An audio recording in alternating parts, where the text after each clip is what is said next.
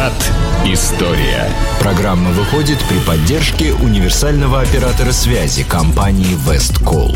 Весткол – надежный поставщик связи для бизнеса и дома. Добрый день. Вы слушаете радио Imagine. В эфире программа «Виват История». В студии автор ведущей программы Сергей Виватенко.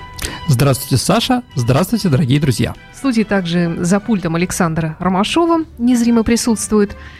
Напомню, что в конце сегодняшней программы, как всегда, у нас историческая викторина, призы для которой предоставлены компанией Весткол. Это фирменная футболка компании Весткол. А также компакт-диск, нет, не компакт-диск, а большая виниловая пластинка Вау. от магазина Imagine Club на Жуковского 20. Прекрасно. Вау, говорить неприлично. Хорошо. А тема у нас сегодня такая куртуазная, я бы сказала, фавориты и фаворитки царских дворов. Да, королевских, европейских. Давайте определимся, как бы, что это такое. На- Народу, наверное, интересно. Чем отличается от любовника? Да, Полюбовника и определенно. полюбовницы. Ну, там много разных названий, Или терминов, просто да? другана. Э, да, да. Итак, дорогие друзья, давайте поговорим немножко о терминах. Итак, что такое фаворитизм? Фаворитизм. Есть два мнения, ну, определенных. Они не исключают друг друга. Но первый, наверное, что это ну, в государственной общественной жизни, Саша, вот такое страстное покровительство любимцам или фаворитам, да? И назначение этих любимцев, ну, на высокие должности, даже несмотря на то, что они не обладают ни способностями, ни знаниями, необходимыми для их службы. Ну, это с одной стороны, да? С другой стороны, фаворит – это человек, э, который делит, эм, скажем так, с королем или главой государства а не только постель, но и государственные какие-то, ну, скажем так, и власть, и власть в этом самом государстве. В принципе, а, фаворитизм бывает разный. А в разных странах он тоже носил разные, как бы такие там, э, разные направления. Но, наверное, если уж мы продолжаем говорить, какой бывает фаворитизм, есть, был такой непотизм, да, от латинского «непос», А мне А- вообще не очень нравится слово фаворитизм, оно звучит как-то по-медицински. Ну, хорошо, будем называть любимец. Ну, примерно, да? А, или предпочтитель. Нет, не фаворит, а фав- именно фаворитизм. А, фаворитизм, Само слово хорошо. вот мне не Ладно. нравится. А, ну, сейчас мы еще поговорим, что ну, такое это как слово фаворит. алкоголизм получается. Коммунизм. Да, опять-таки. Хорошо. Ладно. А, вот еще один изм. Это непотизм, да? Это от слова непотус, непотис, по-моему. Это внук-племянник по-латински, да? То есть, ну, по-русски это кумовство. Да, А, Кумовство ну, да. это тоже вид фаворитизма, представляющий привилегии родственникам вне зависимости от их профессиональных качеств, например, при на работе.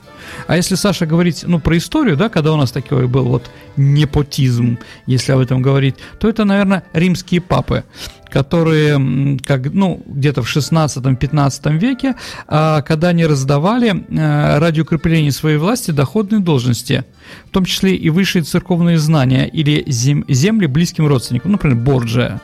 Помните, дорогие друзья, возможно, мы даже сделаем какую-нибудь передачу о нем. Ну, а, об этом клане, об этой семье, да. А, вот, да, он был распространен в 15-16 веке. А, если еще раз говорим, что такое еще какие бывают фаворитизмы, это кронизм. Ну, от крона, да, а, отца Зевса, да, Сатурн, Саш. А, коронизм – это практика предоставления властных преимуществ друзьям или доверенным лицам. Ну, это тоже вот вид фаворитизма. Но особенно он заметен, дорогие друзья, в среде политиков и поддерживающих организаций. В частности, эти назначения приятелей на руководящие должности, представлением рабочих мест и других преимуществ вне зависимости от квалификации. А, ну, в некоторых регионах нашей стране такие вещи еще происходят. Наверное. А, да. А, ну, и его, конечно, надо отличать от кумовства, немножко другое. Дальше фаворитизм – это уже как бы человек, да, а, ну, скажем так, а, человек, которого любят, да, и ради этой любви готовы, скажем так, дать определенные преференции. А, во Франции это называется «la maîtresse en titre».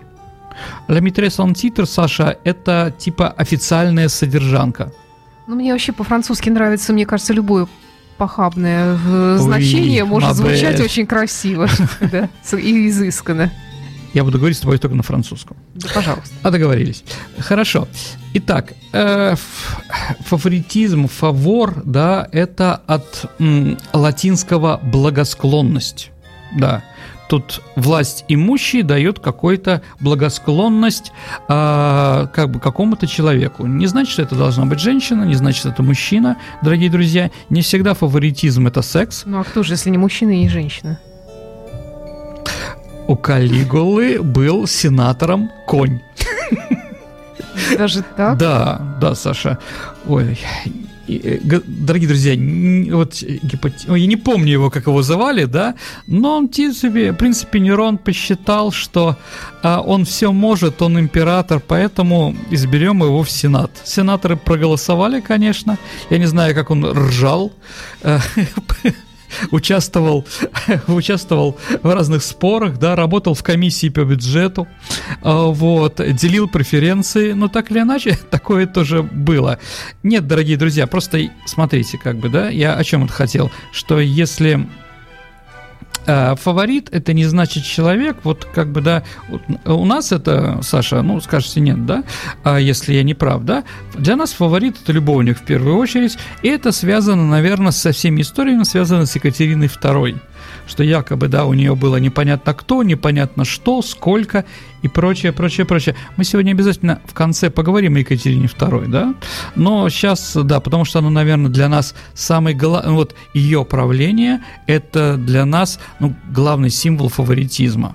Но на самом деле, на самом деле, еще раз, говорить, что все фавориты были любовниками, нельзя, да, а, и не все, что все фавориты, да, ну, бывают разные. Ну, вот, если мы говорим про историю, а, Саша, да, а, то, наверное, вот у Карла XII, у шведского короля, был такой фаворит Георг фон Герц.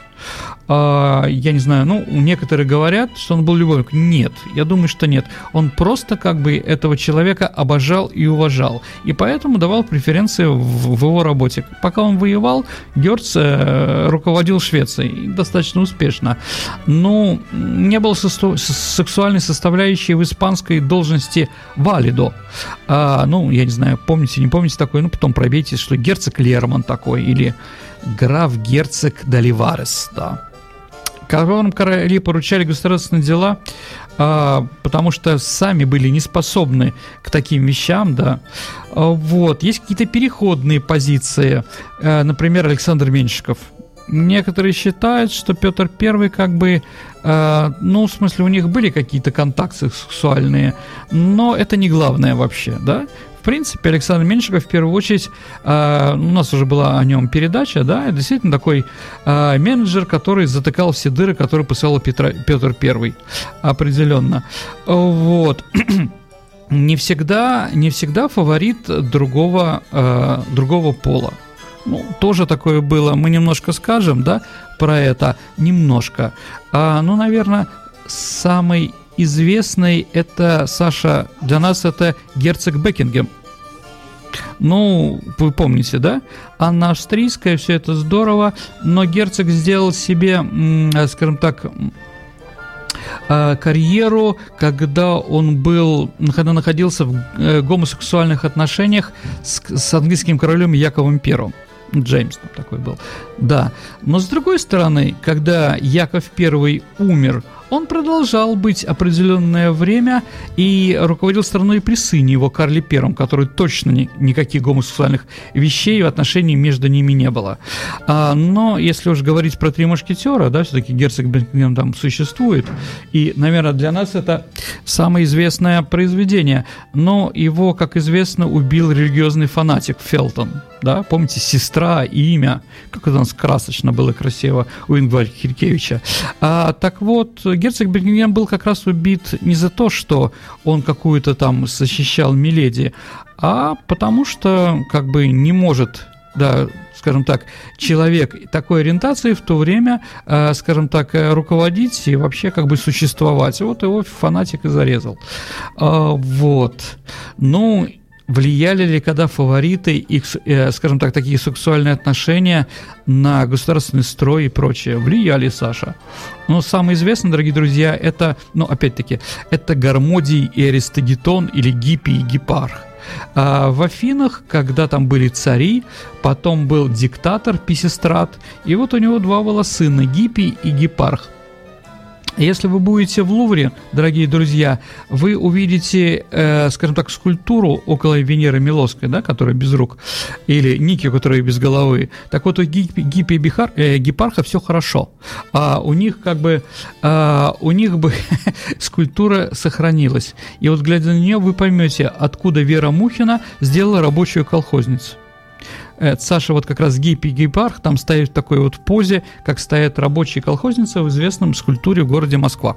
Так вот, один из сыновей э, решил отбить у некого Гармодия, извините, у некого Аристогетона Гармодия, который был его любимым мальчиком. В то время это было распространено, и все в Афинах посчитали, что диктатура царская, оно положило руку или глаз, если честно, да, на то, что, э, на то, что они не имеют права. И было восстание в Афинах, выгнали этих товарищей, одного убили, под другой бежал э, в Персию, и вот Гармодия Аристигетона является символом революции. А когда я был студентом в советское время Петербургского Ленинградского тогда университета, то нас иногда просили посидеть на защитах диссертации. И вот там была интересная диссертация на кафедре античности о, о Гармоде Аристогетоне как революционерах. И то, что там женщина, которая выступала, она говорила, что это восстание против писистратидов а, было по той причине, что, значит, да, это классовое было восстание революционное, которое свергло класс эксплуататоров. Профессора, которые там стои, сидели, ржали просто невозможно. Они нашли революционную ситуацию в этом. Нет, я думаю, все-таки революционной ситуации там не было. Ну и последний, дорогие друзья, такой известный а, мизальянс – это император Андриан и его мальчик Антиной. Вы, наверное, тоже интересно. Вообще, если вот на рынке, а, на рынке скульптуры древнегреческой и прочее, то там самые распространенные три портрета, а, три скульптуры трех лиц, кого там изображали, да? Это Октавиан Август, а потом император Андриан, и на третьем месте по количеству копий произведений, да, лиц э, памятников, которые в то время делали, это был как раз Антиной, потому что когда он утонул в Ниле, любимый вот Андриан, Андриан очень скучал, поэтому объявил его божеством, в честь него был назван даже город а, в Египте, и в каждом, э, в каждом городе он приказал поставить этого голову мальчика. Вот он там стоял. Ну ладно, как говорится, времена он нравы, как говорится, давайте мы теперь перейдем все-таки к фаворитам, да? Вообще, если говорить э, о фаворитизме, да, об этом социально-культурном явлении, да, как то, наверное, а, надо сказать, что вот официальная, кто же был первый официальный фаворит или фаворитка, да? Это историки сходятся одинаково. Это любовница Карла VII Аньес Сорель. Карл VII, Саша, он правил в 16 ой, 15 веке, а, вот, и у него была любовница Аньес, и он ей официальный сделал статус, да, то есть это официальный статус королевская фаворитка. А статус давал Анес ряд преимуществ, в частности ей во Франции а, прислужили как принцессе, и самое главное, Саша, она носила самый длинный после королевы шлейф. Длина шлейфа, Саша, а, в средневековой во Франции в эпоху Ренессанса определялся статус женщины. То есть у нее был второй шлейф шлейф за ней тянулся большой. Да, так вот, второй по величине шлейф в королевстве был как раз у Анес. А король подарил, кроме всего, это, например, там сеньор, э, сеньоре Бате Сюрмарн с правом ношения этого имени, потом замок, по-моему, и Судьен, не помню уже. А в Нормандии что-то, да, в конце концов ее отравили ртутью. А, ну, тоже понятно почему. Отравление ртутью – самый распространенный вид уничтожения женщин около, э, около престола, который был как раз в эти времена. Ну, дальше, если мы же говорим про Францию, Франция все-таки страна любви, картуазности, как вы сказали, Саша. А, да, это фаворитка Генриха II э, Диана де Пуатье. Я думаю, что кто-то читал, я не знаю, там Александр Дюма «Две Дианы», А, Диана де Пуатье была женщина, конечно, на все времена. Она была на 20 лет старше Генриха II, но он ее любил, и она даже с годами становилась все лучше и лучше. А, э, скажем так, эта возлюбленная была достаточно длительное время, и хотя у Генриха II от жены Меди, да, Марии Медичи а, было большое количество детей, из них три стало потом а, королевами, э, то есть королями, извините, Франции, но он ее не любил. И, и как бы и Медичи это понимала, к сожалению, страдала. А вот, так или иначе, Генрих II погиб э, трагически. Он был последний рыцарь Европы. Э, он на площади нынешней Вагезов устроил рыцарские турниры, и один шотландский рыцарь ему в глаз ударил деревянным деревянной пикой, да, и он умер. А после этого Диана Пуатье съехала, но Медичи оставила ей всю пенсию, в общем-то, все было пристойно. А следующий, Генрих IV, это Габриэль Дестре. Габриэль Дестре, дорогие друзья, если вы посмотрите, наверное, вы видели когда-нибудь картину знаменитую «Сестры Дестре». Это две полуголые женщины, одна другую держит за сосок. А, вот такая знаменитая картина. А, вот как раз Дестре. Чем знаменит Дестре для нас, для нашей страны, дорогие друзья? А, наше посольство да, на улице Гринель как раз находится в отеле Дестре который был построен ей как раз. Да? А, как говорили про правление Людовика XV, как сказал Фридрих II, Франции правит три юбки – а историки после этой крылатой фразы сейчас не сходятся. Кто же эти, эти три юбки, да? Ну, как бы понятно, что, наверное, это де Шатару или Луиза де Мейн, а, Дюга, а, Дюга, Дюбари, а, она стала после а, фавориткой Людовика XV. Но самая известная фаворитка, конечно, это Маркиза де Помпадур. Да? У нее фамилия Саша была Поассон, то есть рыба, если мы говорим, ну как красиво звучит Саша, да? Посон, ле посон. А, да, рыба. А, помпадур, конечно, немножко лучше, да? А, значит, да, это вот женщина, которая руководила Францией 100%. А для женщин она придумала каблуки, она была маленького роста, да? До этого каблуки носили Саша мужчины. Как вы думаете, для чего?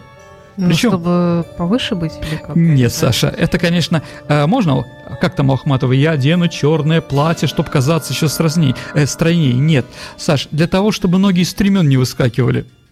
Каблуки ага. это были кавалерийские, да, э, на, кавалер, на кавалерийских сапогах. А, вот. Так вот, мадам де Помпадур действительно главная во Франции, главная во Франции фаворитка, от которой много, э, много влияла. Э, различные были должности, э, которые, на которые назначала своих знакомых и прочее, прочее. Когда она уже немножко постарела, и чтобы, скажем так, не ревновать Людовика XV, по ее приказу в Верс Версальском парке, дорогие друзья, тоже можно увидеть, был построен так называемый Оленей парк. Это небольшой особняк, куда она привозила девушек от 14 до 18 лет, которые готовила для короля. Да, и она была спокойна, она лично смотрела, она знала предпочтения Людовика 15 Ну и время было такое, после нас хоть потоп, да. Ну ладно. А теперь давайте перейдем все-таки к нашим фаворитам, э, фаворитам и фавориткам, кто у нас были и прочее. А, итак, если мы говорим, кто же была Э, кто же, у какого русского правителя была фаворитка, э, то, конечно, в древности такой, э, в древнем Киевской Руси таких вещей, конечно, не существовало. Там было по 300, по 400 наложниц у каждого князя, который имел равные права с друг с другом, поэтому никакого фаворитизма тогда в принципе не было. То есть после того, как наша страна стала действительно нормально христианской, да, тогда, конечно же, женщины, которые руководили нашей страной, страной жены или вдовы э, королей, извините, господи, великих князей, да, они, конечно, из себя, э, были символом благочестия. Конечно, там, я не знаю, там... Э, господи, Ев, э, Евдоки, княгиня Евдокиня, да, это вдова Дмитрия Донского, да, когда Дмитрий Донской умер в 1389 году, а его сын был малолетний Василий I, да, а до возмуждания его она была практически правительством России, прави, правительницей Московского государства. А, вот, и поэтому, да, она была символом благочестия, ну, таких еще, наверное, жен, можно сказать, там э, княгиня Ольга, конечно. Поэтому у них не было никаких даже мыслей о том, что появляется должен фаворит. Но историки... Время проходит, и по-другому становятся взгляды на эти вещи.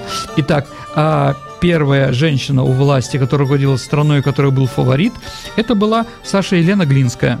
Елена Глинская, вторая жена Василия III и мать Ивана Грозного. А Елена Глинская, она была из Литвы, поэтому у нее было воспитание, конечно, она была православной, а, но воспитание тоже определенно польско-католическое. Вообще, как бы, да, для нашей страны, ну и для многих других стран, конечно, если мы говорим о фаворитах, мы вспоминаем, наверное, о полячках в первую очередь, но об этом еще поговорим. Так вот, у нее был взгляд достаточно своб более свободный.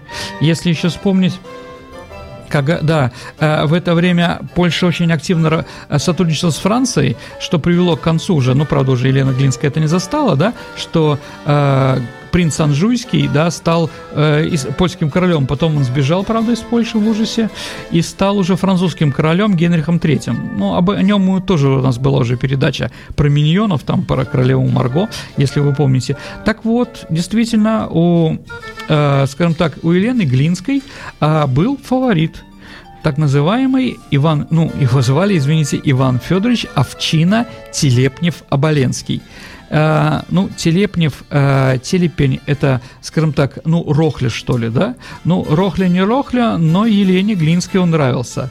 Э, но это не нравилось, конечно, боярам. Э, иногда у нас говорят, э, что Елену Глинскую отвари, отравили. Да, наверное, ее тоже отравили ртутью, но говорят, ее отравили, потому что она слишком активно руководила страной и мешала боярам. А думается, что его, ее, возможно, отравили как раз из-за связи со своим окольничем, этим самым Боленским. Так или иначе, сразу после, э, после, э, после смерти Елены Глинской этот человек был арестован и умер в тюрьме от голода. То есть его привязали э, к стене да, металлическими эти, цепями, и пока он не умер, он там висел. А, то есть неудачный был первый опыт, первый опыт фаворитизма в нашей стране. Ну, все происходит со временем, да, все течет, все изменяется. И вот уже другой официальный фаворит появляется у сестры Петра I, царев, царевны Софьи. Как вы знаете, Софья была не, э, э, не жената. И вот у нее появляется Василий Васильевич Голицын. У него даже свой определенный титул был «Галант». Ну, как видите, да, галантный век. А, то есть какие-то вещи такие все-таки уже из Европы поступали. И вот у Софьи, э, скажем так, и у бояр, которые вырыли вокруг Софьи, ничего, скажем так, плохого Василий Голицын, э, скажем так, не вызывал каких-то таких вещей. И вот этот вот галант – он действительно сыграл большую роль в нашей истории. Ему поручались достаточно интересные вещи. Например, он руководитель походов был в Крым, которые закончились, правда, неудачно, но не, не от, наверное, в первую очередь не от Василия Голицына, а от того, что мы не умели воевать еще а, с кочевыми народами хорошо и не умели воевать в степи. Так или иначе, когда Петр I пришел к власти, ну, естественно, да, давайте сразу скажем, что, конечно, э, фаворит не устраивал русскую православную церковь. И какой бы ни был плохой Петр I, какие у него не были характеры, какие у него были отношения с церковью и прочее, прочее, прочее, что было уже понятно в молодости и в детстве, да, все равно для русской православной церкви, конечно, мужчина у власти э, первую очередь, несмотря какая Софья была умная, хорошая, образованная и прочее, прочее, прочее. И вот патриарх Адриан э, выступал против Софии э, и против, конечно, его ее блуда, как он говорил, да, с Василием Голицыным. Когда Петр пришел к власти, а Софию отправили э, в монастырь, э, то его сослали в Пустозерск, ну, это где жил протопоп Вакума. У нас сейчас, Саша, будет передача протопопа Вакума. Но он туда не доехал и жил в Архангельской губернии. Так или иначе, он там умер. Ну, а потом в, э, в женский век, 18 век в России фавориты были у каждой русской царицы, да. У кого-то большей степени, у кого-то меньшей степени. У Екатерины I, наверное, фаворитом, ну, у него были любовники, конечно, при Петре Первом, там последний был Монс, да. Э, за год до смерти э, Петра он его, э, скажем так, повесил, его голову отрубил, положил в эту, господи, в пробирку, ну, специальную, да, со спиртом, да, ну, как... Кунсткамере, да, и подарил ее своей жене, приказал, чтобы она... Зачем? Ну, чтобы смотрела и помнила, чтобы больше не блудила. А, вот. И она, вот эта голова была на камине, как напоминание. Но ну, недолго, потому что Петр Первый умер. Время было интересное, Саша. Правда, да? Высокие отношения, как говорится в фильме. Да вот. Ну, продолжаем. Конечно, если уж говорить о фаворите, это был Меньшиков при Екатерине. Это не значит, что там были сексуальные контакты. Вот здесь как раз, наверное, все-таки а, Екатерина понимала, что малограмотная девушка из э, то ли фин, из финнов, то ли из латышей, вряд ли могла нормально руководить государством. Поэтому она поручила все это э, Александру Даниловичу Меньшикову. Ну, худо-бедно он какое-то время проправил. А дальше при Ане Иоанновне, наверное, да, фаворитов тоже было несколько, но, наверное, самый главный это был Бюрон да, Бероновщина. Современные историки все меньше и меньше склоняются к тому, что а, Берон оказывал на нее, э, скажем так, тако, э, скажем так, э, решающее, что ли, значение. Нет, она, скажем так, слушала не только его, но и, скажем так, других членов кабинета министров, так называемых Левенвольде, Головкина, ну, кто там был какое-то время определенный, Эстермана. Вот, поэтому Сейчас историки склоняются к тому, что очень большого влияния Берона, конечно, не было. Но это был верный человек, понимаете? Для женщины нужен верный человек у власти. А, тоже следующая у нас была Елизавета Петровна, дочка Петра Первого. Вы знаете, про нее много написано, да? Про ее связь с целой ротой Преображенского полка. Но, опять-таки, э, можно в это все верить, конечно, с одной стороны. А с другой стороны, тут смотрите, э, роль фаворита, фаворита еще в то время, особенно при Елизавете, это в первую очередь телохранитель Елизаветы. Потому что, извините, дочка Петра Первого еще не под стражей, да? А там, извините, Анна Иоанновна, которая имеет, ну, меньше, наверное, да, а прав на престол, а потом Анна Леопольдовна, вообще непонятно кто. Ну, там, да, имеет очень длительный шельф, да. А, так вот, понятно, что с ней могли что-то сделать, убить. И Елизавета, конечно, официально не вмешивалась в политику, но всегда имела определенное количество молодых здоровых мужиков, которые, скажем так, могли ее защитить от какой-то провокации. Ну, поэтому, да, как видите, фаворит еще и бодигард, да, телохранитель. И это как бы нормально. Но если мы говорим про Елизавету Петровну, то у нее было два любимых человека – это, э, это Алексей Разумовский, и второй это Шувалов. Да. Э, Алексей Разумовский даже был э, с ней женат тайным марганатическим браком. Это мальчик, который хорошо пел на клиросе э, но в, украинской, в украинской церкви. И вот э, благодаря, ну, один из э, людей, близких к Елизавету, увидел услышал, как он поет, увидел его лицо, и он понял, что, знаете, а, как бы, да, у некоторых женщин есть определенные символы, да, а даже если смотреть на жен, да, они чем-то, то есть мужей, да, которых им было несколько, то они друг друга напоминают. Ну, зная, какое предпочтение было у Елизаветы, да, как раз Разумовского привезли в Петербург, и он действительно стал ей хорошим мужем. Ну, даже вроде отцом, да, книжными тараканами, как говорят некоторые, но это не проверено, так или иначе. И второй, конечно, Шувалов. Вот здесь Здесь уже влияние Шуваловых на принятие политических решений было очень большое. Это правда. Шуваловы были люди талантливые, а, образованные, и, скажем так, благодаря им у нас появились, с одной стороны, артиллерия под названием «Единорог». Вы это можете увидеть эту пушку, секретную пушку, которая не круглая дула, да, а эллипсоидная, да, в нашем музее артиллерии. А с другой стороны, у нас появился еще Саша Московский университет. Да, конечно, его тоже основал Шувалов и Академия наук. Ой, извините, Академия художеств. Вы знаете, сейчас президентом Академии художеств у нас является Церетели, а, что как бы для нашего города не очень хорошо, для Москвы вообще катастрофично. А, ну да ладно, так вот, эм, в нашем городе, Саша, тоже есть два памятника Церетели – мы вроде все время отказываемся и прочее, но от двух вещей мы не могли отказаться. А первый памятник Шувалова как раз, дорогие друзья, его сделал Церетель, он же как президент Академии наук, э, художеств, он подарил его нашей Академии Петербургской. И наше руководство нашей Академии поступило мудро. Вы когда-нибудь видели этот памятник? А где он? Саша, его поставили э, во двор Академии наук полукруглый, в который нет входа. Ну, в принципе, с улицы. То есть, чтобы его увидеть, этот памятник, надо войти в Академию художеств, потом по Да, определенным была, местам... но что-то я не помню. Он Вот, внутри, да. Да, ну может быть просто как-то... Слона-то я и не приметил. Да. Ну да ладно. Хорошо, да. А второй памятник, это памятник, который первого около гостиницы бывшей Прибалтийской. Вот он там стоит Да, да, такой. да, да. Ну, в принципе, современный дизайн, ну, не так, скажем так, не самое плохое произведение, так или иначе. Да, вот Шувалов у нас есть. А, ну, наверное, да. А, если мы говорим, если что вы хотите услышать, да, про Екатерину II, да, дорогие друзья, ну, надо в первую очередь, наверное, сказать, что многие интересуются а, что делала Екатерина II по ночам. Ну, наверное, историки в первую очередь интересуются, что делала Екатерина II днем. Понимаете, да? Все-таки разные немножко вещи. Ну да, Екатерина II самая известная наша правительница, а, которая была облеплена этими самыми фаворитами а, различными, а, скажем так, э, по-разному они, скажем, влияли на нее, но она была женщина умная, все равно результат оставался за нее.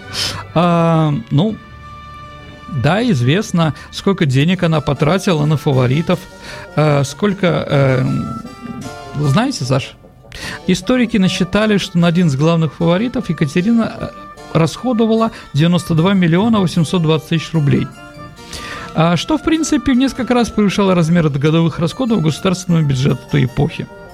Ну, наверное, и сопоставимо суммой внешнего внутреннего долга Российской империи, образовавшейся в годы ее царствования. Да, с другой стороны, эти фавориты присоединили к нам всю Украину, всю Прибалтику оставшуюся, Белоруссию, а, Кубань, Крым, да, Польшу, и многие, да, там не что там еще, а, Северный Казахстан и многие другие вещи. То есть э, Екатерина II позволяла им заниматься политикой, и дураков вокруг нее не было. Ну, были такие, знаете, да, а, там смазливые мальчики, но это в основном уже было, когда Потемкин уже а, старый, как бы Лавелас, и старый, э, скажем так, тоже марганатический муж или э, Екатерины, да, он уже как бы, они уже поссорились вроде, у них уже не было, а, скажем так, они уже не делили кровать, но Потемкин занимался этими вещами, смотрел за этим всем, э, и понятно, что Потемкин понял, что век его кончился. Это было тогда, когда неожиданно узнал, что появляется Платон и Валерьяны Зубовы, последние фавориты Екатерины, что э, он никак не мог влиять, потому что они действительно были личностями, очень умными, образованными и прочее. Итак, кто же были фавориты Екатерины II? Какая степень влияния их на принятие наших решений государственных в первую очередь? Ну, наверное, давайте уберем сначала, э, скажем так, э, фаворитов, которые были, ну, скажем, любовниками, да? Вот здесь вот чисто любовники, потому что э, когда Екатерина была женой наследника, и когда Екатерина стала женой императора, да, при Елизавете. Ну, первый, наверное, это Салтыков, самый известный, самый первый, да. А Екатерина утверждала, что Павел I а, является ребенком Салтыкова. Это все-таки неправда. А Вот. Но она это написала потому, что в своих э, воспоминаниях давала понять, чтобы ну, сделать все, что можно плохого, свалить на своего мужа, убиенное ею, Петра Третьего, да. А вот следующий был Понятовский. Если мы уже говорим, да, как Екатерина II награждала своих фаворитов, ну, наверное, Понятовский награ- был награжден лучше всех. Саш, он стал королем Польши. То есть при помощи нашей армии, при помощи нашего посла Сиверса, да, у нас, знаете, Сиверская есть такая станция, да, а вот, она как раз, да, оттуда носит название в честь него. А вот там Родофинникова, это такой был э, чиновник Министерства иностранных дел, глав, э, непосредственно начальник Грибоедова. То есть у нас много названий, которые вокруг нас происходят, да, они имеют даже в советское время, их не смогли переименовать какие-то вещи такие, да. Так вот, да, Понятовский э, король Польши. А, какое влияние оказывал? Да практически никакого. А вот граф Орлов и его братья, ну тогда он, конечно, не был графом, да, но Орлов а, Григорий, который был главным фаворитом у Екатерины в это время, это и любовь, это любовь, и это уже политика. Именно Орловы посадили Екатерину II на престол. Да, принимал участие и Потемкин, и многие другие люди, которые тоже в будущем фавори, фавориты, вроде Заводовский тоже там был, которые его ставили, но это не значит, что благодарная Екатерина там, да, после этого облагорила их, что сделать их, сделала их фаворитами. Нет. Конечно, тут была любовь, а Екатерина как женщина, она тоже любила кого-то. И, конечно, Григорий Орлов, а потом Потемкин. У Потемкина тоже был марганатический брак с Екатериной. А, об этом тоже надо сказать. Почему? Потому что вроде она была на сносях от него, и поэтому они бракосочетались. А, бракосочетались они а, в Самсоневском э, соборе, да, на Большой Самсоневском проспекте, знаете, Саша, там, за Финляндским вокзалом. А, ну, у них родилась дочка Темкина такая. А, вот. То есть детей на самом деле у Катерины было больше, чем основные. От э, Павла были двое, а, извините, от Петра было двое, Петра Третьего. Это Павел и Анна. Анна умерла, когда ей было два года, и она похоронена рядом с Екатериной II, рядом с Павлом эм, в Петропавловской крепости. В Петропавловском соборе. Э, вот. Потом был еще ну, э, дочка, да, э, дочка от э, Орлова, еще был такой Бобринский князь, да, а Бобринские произошли тоже от любовной связи, по-моему, вот как раз с Орловым, хотя я, если честно, сейчас вдруг для себя вспомнил, что я не помню, от кого был Бобринский, вот, так или иначе было много, тратила на них деньги, тратила, а действительно какой-нибудь был для нашей страны, скажем так, ну, плюс от этого, конечно, был. Эти люди были умные и сделали много хорошего для нашей страны. Честное слово. А, ну, с в XIX веке роль фавориток уже игра была немножко другая, да? Фаворитки в основном это были полячки, а они играли роль первой женщины э, у русских князей, да? Э, ну, я не знаю, там, да? Ну, самая известная фаворитка, конечно, никакого отношения не имеющего а, к нашей стране, это княгиня Вревская. Это полячка, да, которая, в общем-то, польская власть ее специально познакомила с Наполеоном, чтобы через нее он помог Польше. И действительно, Наполеон помог ей достаточно сильно, да. А были еще такие, э, э, скажем так, эм, скажем так, э, в, в истории факты, когда женщины, которых специально знакомились с другим королем или царем и прочее, тоже влияли. Да, конечно, с Наполеоном была познакомлена Мария Луиза. С одной стороны, его терпеть не могла, а с другой стороны, вроде что-то там было. Или с Александром Первым, э, скажем так, самая симпатичная э, дворянка в Финляндии была познакомлена, и после этого, как, говорит, как говорят в Финляндии, Александр даровал конституцию Финляндии, и те законы, сейм, да, и прочее, прочее, прочее.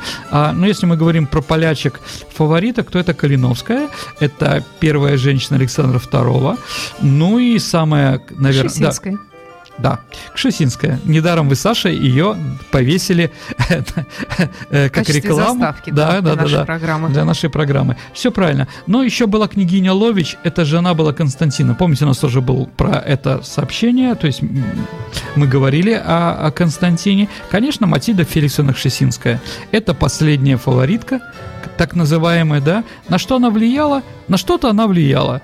На что, Саша? Она влияла на рас, расклады э, в Мариинском театре. Да, и вообще в русских императорских театрах, потому что она, как бы, э, скажем так, э, была ответственна, ну и Николай II, в общем-то, не то что поручил, но он считал ее вкус правильным, да, ответственным за репертуар, да, ну и также с ней познакомились Николай II, Георгий, еще один Константин, да, э, то есть Дмитрий, господи, извините, забыл, да, третьего, а, кто прошел через Шесинскую. Так или иначе, вот такие вещи с фаворитизмом. Саш, давайте так, про, про, э, про Потемкина мы сделаем отдельную передачу. Но в следующее, потому что времени уже нет. Время закончилось. Да. Ну, осталось время подвести итоги исторической викторины. Угу. Две недели назад мы задавали вопрос, потому что прошлый у нас был выпуск посвящен э, ответам на вопросы. Нет, Саша, да? у нас уже после этого а, уже да, была этого, передача. Да. А. Передача была угу. такая про, э, про интервенцию. Итак, кто же автор художественного фильма «Интервенция»? Да, да, да, да. Геннадий, Геннадий Полок. У нас множество Полок, правильных извините, ответов. господи, да, что у нас множество смотрю. правильных ответов. Прекрасно. Вот, ну Я и думаю, так, всем э, понравился этот фильм. Очень да. красочный, хороший. Наугад выбираем Павла Смирнова в качестве победителя. Павел Смирнов, Вы поздравляю. получаете приз от э, магазина Imagine Club на Жуковского 20. Это м, виниловая пластинка и футболка от компании West Call. Красивая, яркая. Саша, а теперь вопрос, да, Да. на следующую неделю. Дорогие друзья, назовите самого известного, э, назовите автора самого известного советского романа о екатеринских фаворитах. Простой вопрос. Ответы Да. можно оставлять на нашем сайте imagineradio.ru. Э, У нас тут висит окошечко, э, анонс сегодняшней программы «Фавориты и фаворитки». И здесь есть такая кнопочка «Задать вопрос» или «Прислать ответ». Вот кликайте на нее или в шапке нашего сайта imagineradio.ru есть кнопочка «Задать вопрос». Это э, не просто форма для задавания вопросов, но и для связи с нашей редакцией. И вот там, э, пожалуйста, пишите ваши варианты, но не забудьте указать ваше имя, фамилию и номер телефона для связи с вами, чтобы мы могли вручить вам приз. Сергей Виватенко, Да, дорогие друзья, программы. И спасибо, Сергей, до встречи в эфире. до новых встреч, дорогие друзья. Программа выходит при поддержке универсального оператора связи Весткол.